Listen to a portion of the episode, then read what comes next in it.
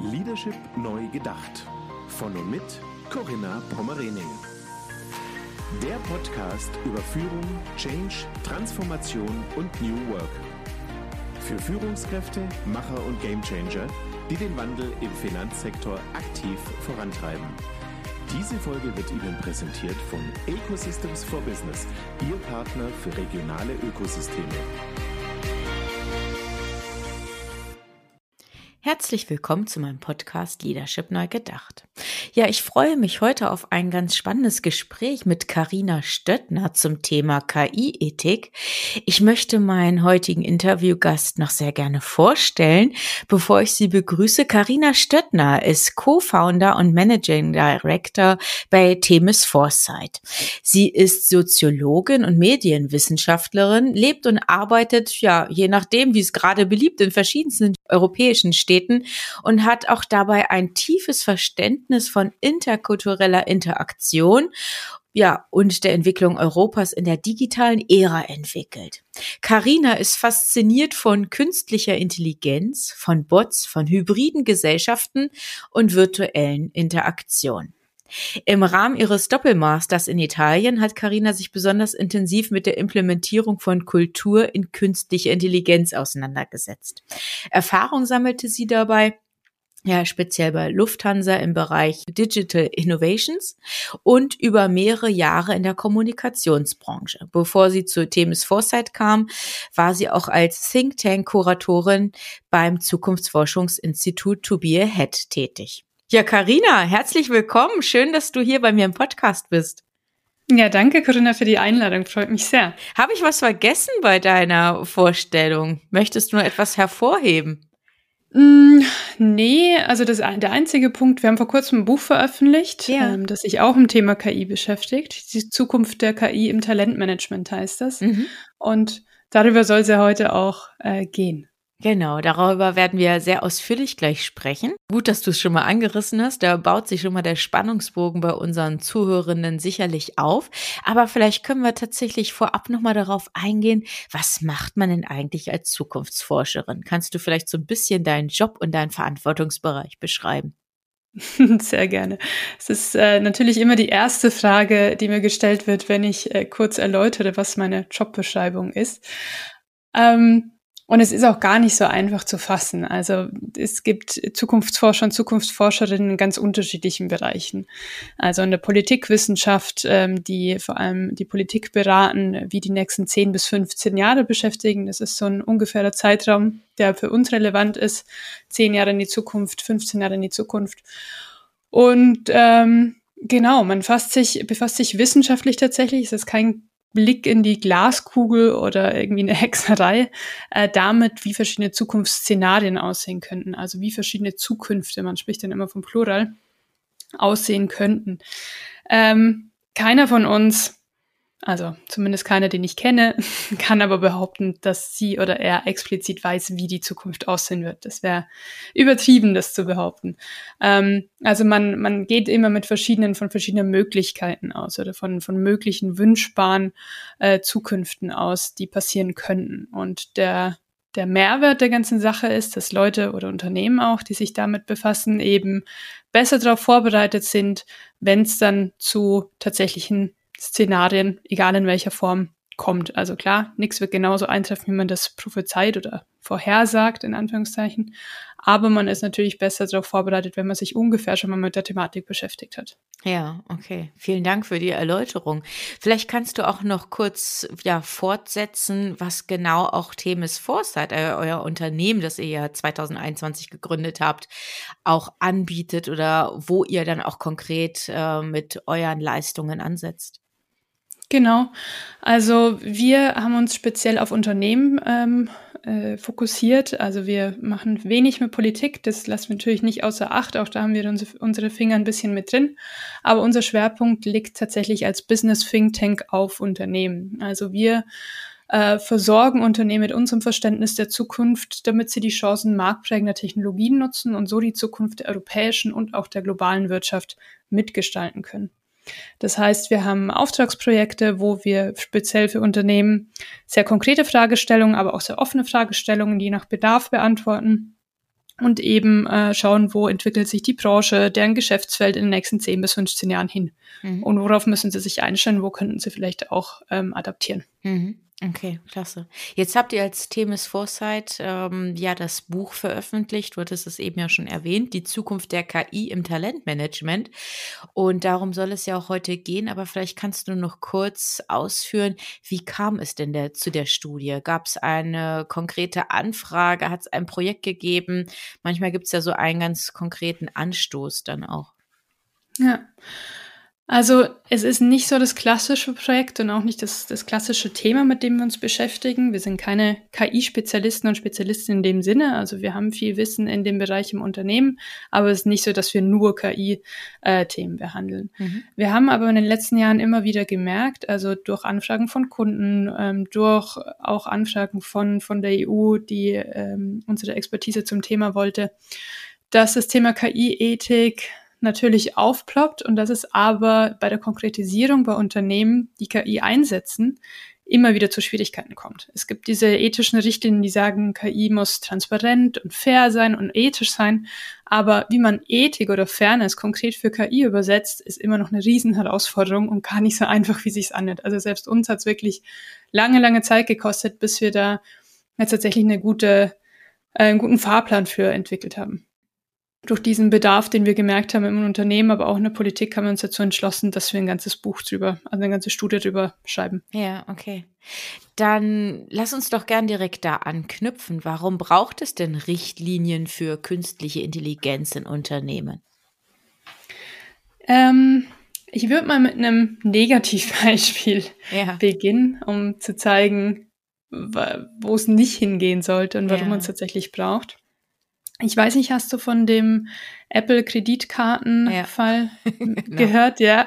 Haben wir auch tatsächlich in einer Podcast-Folge, ist schon ziemlich lange her, aber haben wir das tatsächlich auch einmal aufgegriffen. Aber erwähne es gerne nochmal. Ja, ja, genau. Also es kam, äh, ich, ich weiß gar nicht, vor ein paar Jahren schon äh, bei Apple zu dem Vorfall, dass Krediten, Kreditkarten, also Apple hat Kreditkarten vergeben und die Limits der Kreditkarten waren für Frauen, selbst für Frauen, die in einer Güterteilung, also in einer Ehe gelebt haben, wo sie, wo die in Güterteilung stattfand, selbst dort war der Rahmen für die Kreditkarte deutlich geringer als für Männer. Mhm.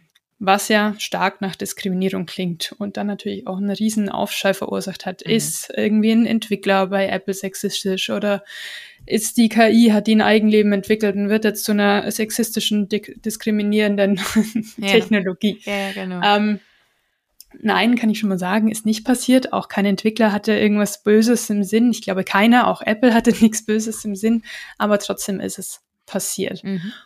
Und warum war das so? Also bis heute ist es nicht eindeutig geklärt. Es gibt verschiedene Vermutungen und ähm, ja, äh, letztendlich lag es vermutlich daran, dass in den Datensätzen ein Bias steckte, mhm. also eine Verzerrung, Verzerrung. Mhm. in eine Richtung. Und äh, es kann sein, das sind jetzt meine Spekulationen, dass Frauen zum Beispiel in der Vergangenheit, weil sie in den meisten Ländern bis in die 70er Jahre hinein kein Konto öffnen durften, einfach einen schlechteren Kreditrahmen zur Verfügung gestellt bekamen, mhm. weil sie ja nicht so kreditwürdig waren wie Männer, die schon immer ein Konto öffnen durften. Oder äh, vielleicht tatsächlich schlechte Credit Scores hatten in der Vergangenheit und ähm, dann aber einfach das auf alle Frauen allgemein verallgemeinert wurde. Mhm. Auch diese, die in Güterteilung äh, lebten. Und es war unfassbar schwierig, das Ganze rauszufinden, weil Apple sogar das Geschlecht aus den Datensätzen gelöscht hat. Jetzt denkt man erstmal, woher kann man am besten, dass es Frauen sind? Es nennt sich Discrimination by Proxy. Mhm. Das heißt, der Algorithmus erkennt Muster in Datensätzen und verknüpft es mit bestimmten Eigenschaften. Und dann kommt trotzdem Diskriminierung, obwohl weiblich gar nicht drinsteckt. Aber es kann zum Beispiel eine ähm, weibliche Eigenschaft drinstecken, wenn ich weiß, äh, es ist also im Recruiting zum Beispiel, wenn ich habe ähm, ein, eine Universität, die nur von Frauen besucht wird, ja. dann steckt ja trotzdem die Eigenschaft weiblich mit drin, ohne dass explizit gesagt wird, die Bewerberin ist weiblich.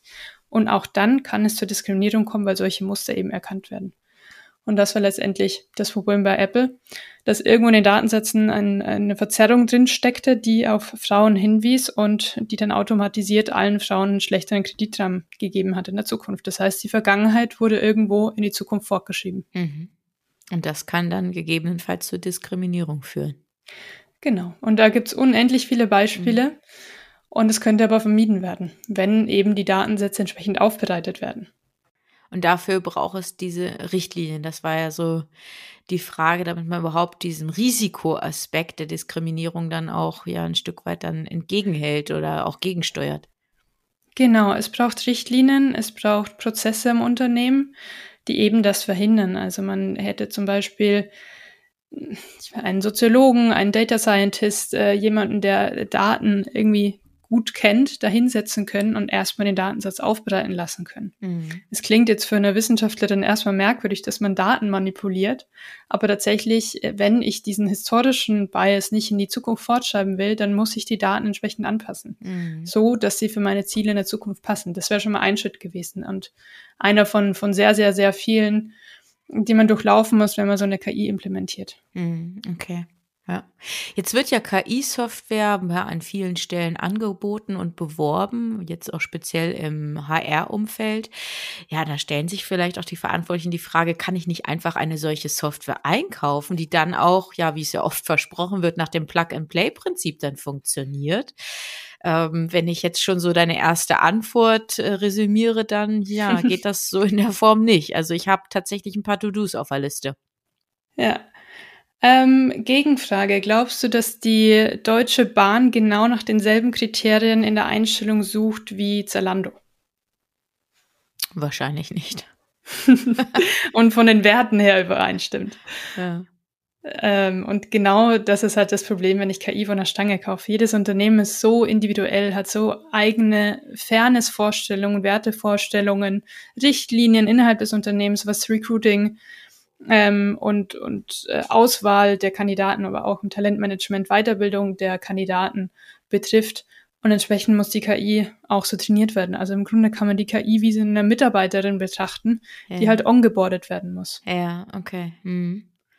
Also ich muss. Also die muss. Hm, Entschuldigung. Die muss auch ein Stück weit die Unternehmenskultur lernen. Ja, okay. Und muss wissen, ja, mit welchen Algorithmen dann ja zu arbeiten ist, worauf es ankommt. Also das Thema Datenpflege hattest du ja eben schon in der ersten Frage angesprochen. Das spielt hier dann auch eine wesentliche Rolle. Ja, also ich kann es nochmal an einem Beispiel konkretisieren. Mhm. Wenn ich jetzt dir die Frage stelle, was ist fair, wirst du eine ganz andere Antwort darauf haben als ich. Schlichtweg, weil jeder Mensch eine ganz andere Fairness, ein ganz anderes Fairnessverständnis hat. Ja. Und auch jedes Unternehmen, also jetzt kannst du mal vorstellen, was um diesen Konzern, was das für ein Problem ist, den Begriff Fairness überhaupt mal zu definieren. Ja. Also was ist fair, wenn ich einen ähm, Einstellungsprozess habe? Also zum Beispiel wenn wir mal ein Beispiel außerhalb der Konzernwelt nehmen, äh, wenn du einen Zoo nimmst und in diesem Zoo sind 100 Affen und 50 Elefanten. Ja. Und der Zoowärter sagt jetzt, ich besetze 15 Jobs und der Job ist, dass man Äpfel von einem Baum pflückt. Und am Schluss werden dann 10 Affen, also 10 von 100 Affen und 5 von 50 Elefanten eingestellt. Ja. Also die Ratio 10 zu 5, um die Äpfel zu pflücken. Findest du das fair? Hm, nö. Kannst du es erläutern, warum nicht? Also wenn du auf die Fähigkeiten der Affen oder auf äh, die Bevölkerungsverteilung, solche Dinge achtest, was, was könnte fair, was könnte unfair sein? Äh, ja, also mich würde natürlich hier Transparenz dann auch ähm, interessieren. Warum wurde ja. jetzt so ein Verhältnis äh, gewählt, getroffen? Warum jetzt die Anzahl der Affen? Warum so viele Elefanten? Also äh, ich glaube, da fehlt ja auch die, die Entscheidungsgrundlage. Das, genau, also Transparenz, super wichtiges Thema. Ja, genau. Dann könnte jetzt natürlich, könnten die Affen sagen, na ja, Affen sind viel, viel besser darin, Äpfel zu pflücken. Ähm, wieso wurden überhaupt fünf Elefanten eingestellt? Wieso nicht 15 Affen? Elefanten sind gar nicht so gut im Äpfelpflücken. Wir, wir sprechen noch mal von interdisziplinären Teams. ja, ja, genau, aber warum ist das halt auch wichtig? Ja. Ähm, oder man könnte andersrum auch sagen, na ja, aber die Affen, die sind immer so aggressiv beim Äpfelpflücken und werfen dann mit den Äpfeln um sich, ähm, so dass irgendwie die ganze Unternehmenskultur zerstört wird und die so eine Aggression reinbringen und die Hälfte der Äpfel dann kaputt gehen. Die pflücken zwar mehr und schneller, aber die Elefanten bringen so eine Ruhe rein und ein ganz anderes Pflückverhalten, also eine ganz neue Perspektive. Das ist doch viel Mehrwert. Hätte ja. man nicht irgendwie nur Elefanten oder mehr Elefanten einstellen können. Ähm, Also man kann diese Frage wahrscheinlich letztlich nie beantworten. Ja. In dem Fall war es jetzt eine demografisch abgebildete Verteilung. Also ich ja. habe genau die, Bevölkerungs-, die Bevölkerungsverteilung abgebildet. Ja. Auch das kann man in den Algorithmus reinschreiben. Es gibt Algorithmen, die genau das machen können. Aber die Frage ist, ist das fair? Will ich den Algorithmus oder will ich lieber einen Algorithmus, der ähm, bei gleicher Qualifikation ähm, eher dann jemanden mit einem Migrationshintergrund bevorzugt? Will ich einen Algorithmus, der sagt, mir sind alle Eigenschaften weiblich, männlich, Alter, Herkunft komplett egal. Ich will die besten, qualifiziertesten Leute der Welt. Ja. Alles andere ist äh, nebensächlich. Also bevor ich überhaupt einen Algorithmus auswähle, muss ich mir solche Fragen am Unternehmen beantworten. Mhm. Und dann kommt erst der Schritt mit den Daten. Also es gibt aus einer Führungsperspektive erstmal diese Vorfragen zu klären, bevor ich mir dann eine Software von der Stange einkaufe, um zum Aus zur Ausgangsfrage zurückzukehren. Also ich kann, natürlich kann ich mir ein System kaufen, das wird aber mit ziemlich hoher Sicherheit nicht die Ergebnisse produzieren, die ich mir wünsche oder die zu meinem Unternehmen passen, noch besser. Ja, also Werte und Ziele der Unternehmen sind ja eine ganz wichtige, wichtige Grundlage, um dann genau. die passende Software auszuwählen. Also will ich meinen Elefantenanteil in den nächsten zehn Jahren signifikant erhöhen, dann muss ich natürlich irgendwo einen Algorithmus auswählen, der das äh, bestärkt und meine Datensätze so anpassen, dass diese Gruppe berücksichtigt wird und vor allem in den Daten auch vertreten ist. Wenn es mhm. in den letzten zehn Jahren in Einstellungen nur Affen eingestellt wurden und ich die Daten der Lebensläufe der letzten zehn Jahre einspeise in die KI, mhm. dann wird die KI keinen Elefanten auswählen, weil dieser Elefant ist nicht in den Datensätzen vorhanden. Mhm. Also eine KI kann auch wirklich nur so fair sein und so objektiv, wie wir die KI dann auch mit entsprechenden Datenalgorithmen dann auch ja füttern, mal so ganz salopp gesagt, ja. oder? Also eine KI hat immer einen Bias. Mhm. Das ist nichts Schlimmes, ähm, solange es kein diskriminierender Bias ist, solange dieser Bias innerhalb der gesetzlichen Rahmenbedingungen ist. Ja. Aber diese Verzerrung und Anführungszeichen muss bewusst gewählt werden. Also will ich bewusst einen höheren Affen oder Elefanten oder Qualifikationsanteil ja. oder was auch immer, dann muss ich mich aber bewusst dafür entscheiden. Sonst kommt es vermutlich dazu, dass eine KI ähnlich wie bei Apple eben dann ähm, Frauen diskriminiert oder andere Gruppen, ist ja, ja irrelevant welche, ja. letztendlich diskriminiert. Ja, okay. Hm. Ja, bleiben wir doch dabei. Also welche Abwägung muss ich dann konkret beim Einkauf von KI-Systemen treffen? Also jetzt hattest du schon eben gerade sehr ausführlich über das Thema Fairness gesprochen. Vielleicht kannst du das noch ein bisschen ähm, ja, erläutern. Genau. Also es gibt verschiedene Fairness-Ansätze, die wir auch alle im Buch beschreiben, die ganz grob angerissen. Ich bin äh, Soziologin und keine, keine KI-Entwicklerin, aber die unterschiedliche statistische Modelle abbilden. Also ich äh, kann zum Beispiel sagen, ähm, ich habe, ich will mehr die Bevölkerungsverteilung ähm, mit, mit abbilden, also wie wir es in dem Zoo-Beispiel mhm. hatten. Ähm, das bedeutet aber in, in Deutschland dann konkret, dass ich 27 Prozent ähm, Migrationsanteil habe, weil in Deutschland sind 27 Prozent mhm. der Gesamtbevölkerung haben einen Hintergrund mit, also einen Migrationshintergrund. Das würde dann bedeuten, dass sich die meisten Leute mit Migrationshintergrund äh, türkischstämmig sind, äh, polnisch, russisch, kasachisch, syrisch, rumänisch, also dass ich auch diese Gruppierungen abbilde. Das würde bedeuten, dass ich in der Altersstruktur alles ähm, richtig abbilde, also die Klar, nicht die über 70-Jährigen, die in Rente sind, nicht die unter 18- oder 16-Jährigen, die noch nicht im Berufsalltag stehen. Aber auch hier müsste ich darauf achten, dass das in den Datensätzen repräsentiert ist und dass der Algorithmus entsprechend äh, weiß, worauf er, also was er gewichten muss. Mhm. Also das ist der eine Ansatz. Dann gibt es natürlich auch welche, die auf Qualifikationen achten, ähm, aber es gibt auch Algorithmen, die äh, sozusagen prüfen, ob der äh, Kandidat, der ausgewählt wurde, auch eingestellt wer werden äh, worden wäre, wenn er eine andere Eigenschaft hätte. Also wäre Thomas auch eingestellt worden, wenn er eine Frau wäre, der mhm. quasi nochmal die Ergebnisse prüft, ob die verzerrt sind. Also mhm. Also solche Abwägungen muss ich treffen. Was will ich überhaupt? Was soll der Outcome letztendlich sein? Was sind auch meine Ziele in den nächsten zehn Jahren? Ähm, dann muss ich natürlich auch hinsichtlich, ähm, also eine KI ist ja nicht immer transparent. Also ich weiß in vielen Fällen, je nach Modell, nicht unbedingt, wie die KI zu dieser Entscheidung kam. Also eher eine Blackbox. Eher eine Blackbox, genau. Ähm, auch hier muss ich Abwägen treffen. Ist es schlimm für mich oder kann ich das mit anderen Dingen ähm, abschwächen sozusagen. Also auch, man muss das immer, oder ich, ich finde das immer eine, eine lustige Diskussion, weil auch bei einem HR-Manager, der jemanden einstellt, weiß ich nicht, was an seinem Gehirn vorgegangen ist. Ne? Also mhm. ich kann ihn natürlich fragen, wieso hast du dich gegen Kandidaten A entschieden? Und er sagt mir, ja, da war da, das hat nicht gepasst in der Hinsicht und vielleicht stimmt es in irgendeiner Weise, aber vielleicht mochte er den Kandidaten auch einfach nicht. Kann vielleicht ja war es ein Bauchgefühl. oder unbewusste Beeinflussung ja. oder Verzerrung sein. Hm. Genau. Und es ist vielleicht auch ein Bauchgefühl, das letztendlich ein gutes Bauchgefühl ist, aber er wird's ich kann auch in einen Menschen nicht reinschauen. Und nee. selbst ich als Mensch kann meine Entscheidungen nicht immer logisch begründen. Ja. Also vieles ist einfach auf emotionaler Ebene. Ja. Und deswegen finde ich es immer spannend, wenn gesetzliche Regulatoren verlangen, dass alles von der KI immer erklärbar sein muss. Ich verstehe, aus welcher Ecke die kommen. Ich verstehe, was der Grund dahinter ist, aber es wird nicht immer möglich sein. Damit müssen wir uns abfinden. Ja. Aber es gibt natürlich Dinge, um trotzdem ein bisschen Transparenz zu schaffen. Ja, also okay. das heißt, ich kann den Prozess erläutern, also sowas wie welche Daten fließen rein, wie sind die Gewichtungen im Algorithmus, wie sind, äh, was ist das Modell, worauf ich achte. Also ich kann dem Elefanten und dem Affen erklären, in dem einen Fall, dass die, also was du vorhin meintest mit Transparenz, ähm, dass der, dass der Algorithmus auf eine Bevölkerungsverteilung geachtet hat ja. und dass deswegen die Elefanten trotzdem in die finale Runde gekommen sind. Ja. Ich kann jetzt nicht explizit sagen, warum der Affe oder der Elefant ausgewählt wurde, ja. aber ich kann ungefähr sagen, die fünf Elefanten haben eine Chance bekommen, weil mir das wichtig ist im Unternehmen und ich äh, das in den Algorithmus so mit rein. Also du kannst haben. es ungefähr sagen, eine hundertprozentige Genauigkeit haben wir an der Stelle nicht. Genau, mhm. genau. Aber ich würde sagen, das ist auch ähnlich im HR. Ich gebe denen als Führungskraft ein Ziel vor. Ich sage, ihr müsst die Frauenquote oder ihr müsst den Frauenanteil erhöhen oder was auch immer. Ähm, und das machen sie am Ende. Aber warum genau diese Frau oder dieser Mann nicht oder dieser Mann schon, ist ein persönliches Ermessen bis zu einem gewissen Grad. Es lässt sich nicht alles zu 100 Prozent äh, nachvollziehen. Okay.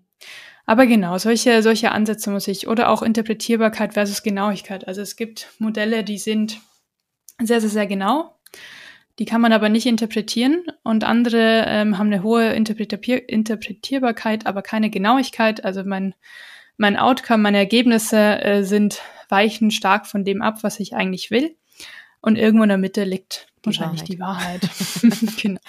Okay. Und da muss ich halt als äh, ja als Mitarbeiter, Mitarbeiterin, die sich mit dem Thema befasst, abwägen, was ist mir wichtiger. Aber das dann auch transparent aufzeigen, was sind die Prozesse dahinter, was waren die Überlegungen dahinter, was waren, äh, warum haben wir uns dafür entschieden, wie geht das mit den Zielen des Unternehmens einher. Ja. So dass am Ende, wenn dann jemand kommt und sagt, warum wurde ich jetzt abgelehnt, man zumindest das vorlegen kann und sagen kann, ja. das sind unsere das sind unsere Anforderungen. Ja, okay. Du kannst vielleicht auch gleich nochmal auf den Prozess eingehen. Also wie können wir uns diesen Gesamtprozess ähm, vorstellen, wenn KI in einem Unternehmen eingesetzt wird. Also wenn ich das jetzt so höre und ähm, man muss als Führungskraft, als Unternehmen dann auch wirklich so die Hintergründe der Modelle beispielsweise kennen, das setzt ja auch voraus, dass da erstmal eine Expertise aufgebaut wird rund um das Thema ähm, KI, KI-Ethik beispielsweise, oder? Ja, absolut. Also natürlich muss jetzt keiner zum KI-Spezialisten entwickeln. Aber ein ähm, Basis-Know-how brauche ich zu Genau, aber im Basis-Know-how, wo liegen die Unterschiede zwischen den Modellen? Also, ja. oder überhaupt schon mal zu wissen, dass es einen Unterschied zwischen ja. Modellen gibt, ist schon mal ein erster wichtiger Schritt. Ja. Und natürlich muss keiner äh, ein Genie sein, um wirklich die, die ganzen, also den, den ganzen mathematischen Teil dahinter zu verstehen. Das ist auch nicht wichtig letztendlich. Wichtig ist wirklich zu sehen, äh, was sind oder zu wissen und klar formulieren zu können, was sind die Ziele, die ich äh, erreichen will und was ja. sind die Werte. Und ich glaube, da hakt es bei den meisten Unternehmen oder den meisten Führungsriegen schon mal. Natürlich steht auf jeder Unternehmensseite, wir sind irgendwie divers und ethisch und fair und wir sind mhm. also irgendwelche schönen, lustigen Wörter in grün oder rot oder gelb. Ähm, aber eine KI versteht es nicht, wenn ich ihr sage, sei divers. Ja. Da machen ja diverse aus. Aber was ist Diversität? Ja. Diversität kann ja vielfältig sein. Es kann Diversität in der Herkunft, im Alter, in der Erfahrung, Diversität im Geschlecht, Diversität, also es ist, wo höre ich auf, wo ja. fange ich an? Und diese äh, Dinge, also Diversität zum Beispiel zu konkretisieren oder Qualifikation, auch ein Thema, das äh, schwierig, also einfacher als Diversität würde ich sagen, aber auch schwierig zu fassen ist, was genau ist mir wichtig, wenn ich in der Auswahl gehe.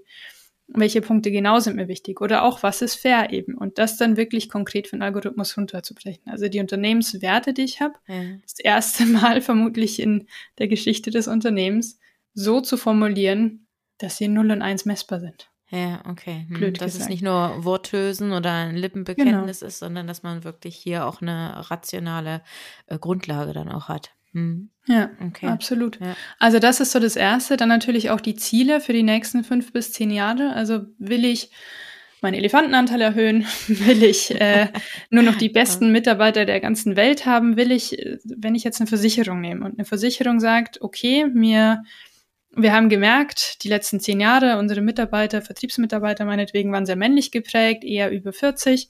Und jetzt wollen wir uns als Versicherung aber neu ausrichten. Wir wollen wirklich äh, Versicherung für jeder Mann und jede Frau sein.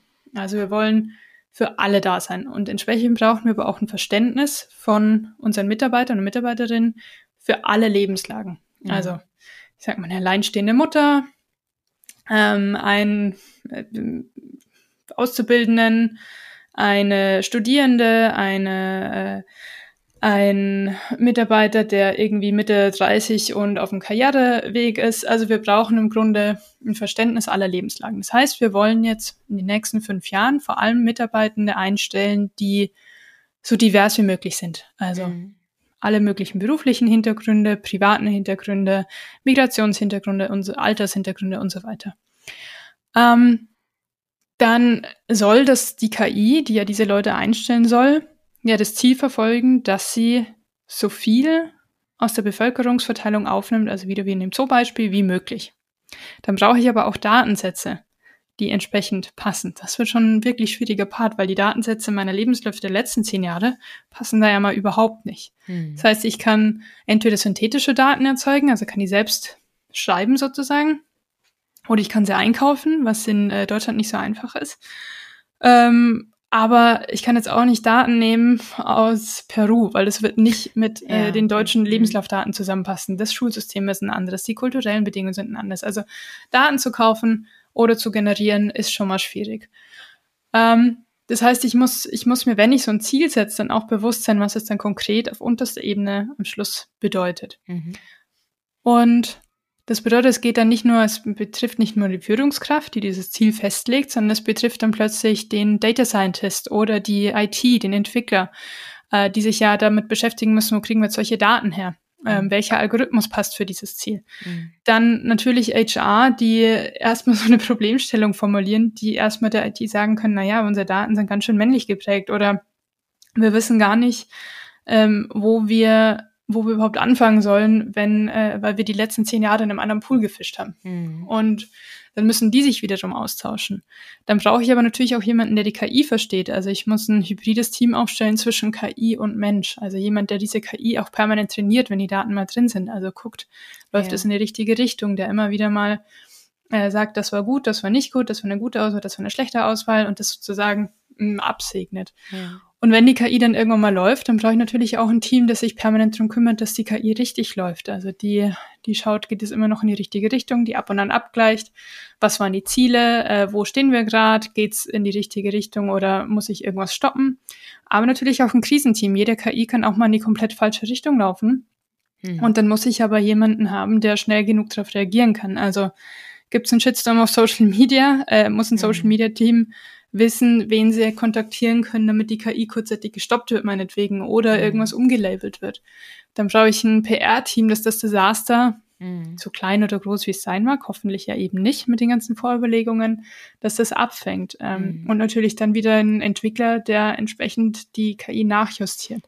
Also ich brauche ein ganzes Set an Menschen, ja. das äh, diese KI sozusagen onboardet und sich um den Einsatz kümmert. Ja, aber extrem wichtig, um genau diese Gefahr der Reputationsschäden dann zu vermeiden oder Absolut. das Risiko einfach zu minimieren. Das ist, glaube ich, eine ganz wichtige Botschaft, wenn ich das jetzt so bei dir raushöre. Ne? Also, dass hier wirklich Experten oder Teilbereiche in einem Team zusammengeführt werden und hier für diesen Onboarding-Prozess, so hast du es ja auch beschrieben, dann gemeinsam ähm, dafür verantwortlich sind. Hm? Ja, genau. Okay. Ja, spannend. Also Karina, ganz, ganz wichtiges Thema. Ich schätze mit ganz viel Zukunftspotenzial. Das wird uns die nächsten Jahre sicherlich noch sehr, sehr stark äh, mit beeinflussen, mit prägen und auch weiter begleiten. Also vor allem an der Stelle an dich einfach mal so als Vordenkerin jetzt hier. Danke für deine Insights. Mich würde jetzt noch mal interessieren, ähm, was können wir unseren Zuhörerinnen vielleicht noch mal so als wichtigste Botschaft mit auf den Weg geben, wenn du vielleicht das so als Kurzzusammenfassung Zusammenfassung, so als Recap vielleicht ähm, formulieren könntest? Ähm, für mich das Wichtigste ist, wenn, wenn man eine KI einsetzt oder überlegt als Unternehmen, eine KI einzusetzen, sich nicht direkt damit zu befassen, welcher Anbieter in Frage kommt, sondern erstmal mit diesen Vorbelegungen zu starten. Also mhm. vor allem in einem Hochrisikobereich wie im Talentmanagement, wo es eben um Menschen geht und ja. um Entscheidungen über echte Menschen.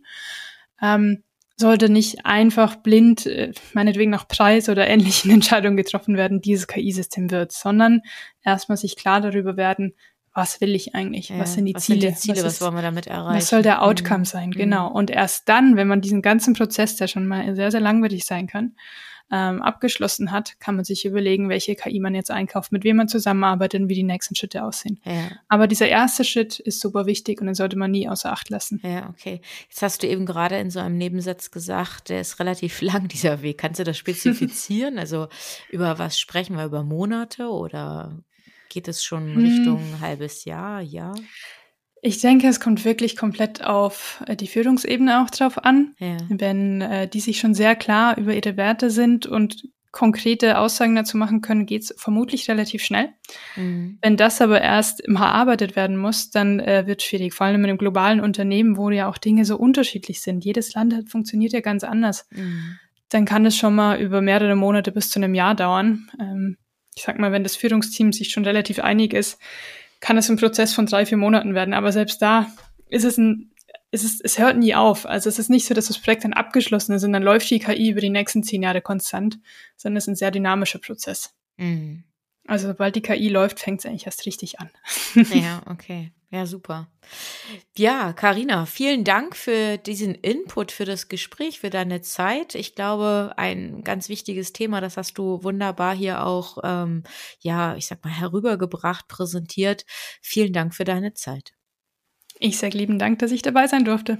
Dankeschön. Ja, dann alles Gute für dich, für euer Unternehmen und dass ihr möglichst viel ja von eurem Wissen weitergeben könnt und einfach die Unternehmen dann auch ja sicherstellen können, dass Diskriminierung minimiert wird, dass Reputationsschäden ja auch dann tatsächlich auch auf ein ähm, ja absolutes Minimum dann einfach begrenzt werden können oder sogar ausgeschlossen werden können. Das ist ja dann das große Ziel und letztendlich KI ja für das sorgen kann, wofür sie ja auch eingesetzt werden werden soll, einfach um Effizienz ja dann auch in den ähm, Bereich HR oder speziell auch Talentmanagement reinzubringen und ja all die Prozesse dann auch positiv unterstützt und begleitet. Genau, und die besten Talente weltweit reinzuholen. Ich glaube, das darf man nicht vergessen. Ja, genau. Also wir sind einfach in dieser Phase ähm, oder in, ja einfach in diesem Spannungsfeld, dass wir ähm, eine Verknappung hier haben in der Talente, ob das jetzt der demografische Faktor ist und da müssen neue Wege beschritten werden und ein Weg dabei wird mit Sicherheit dann auch die KI sein, die hier unterstützend tätig ist.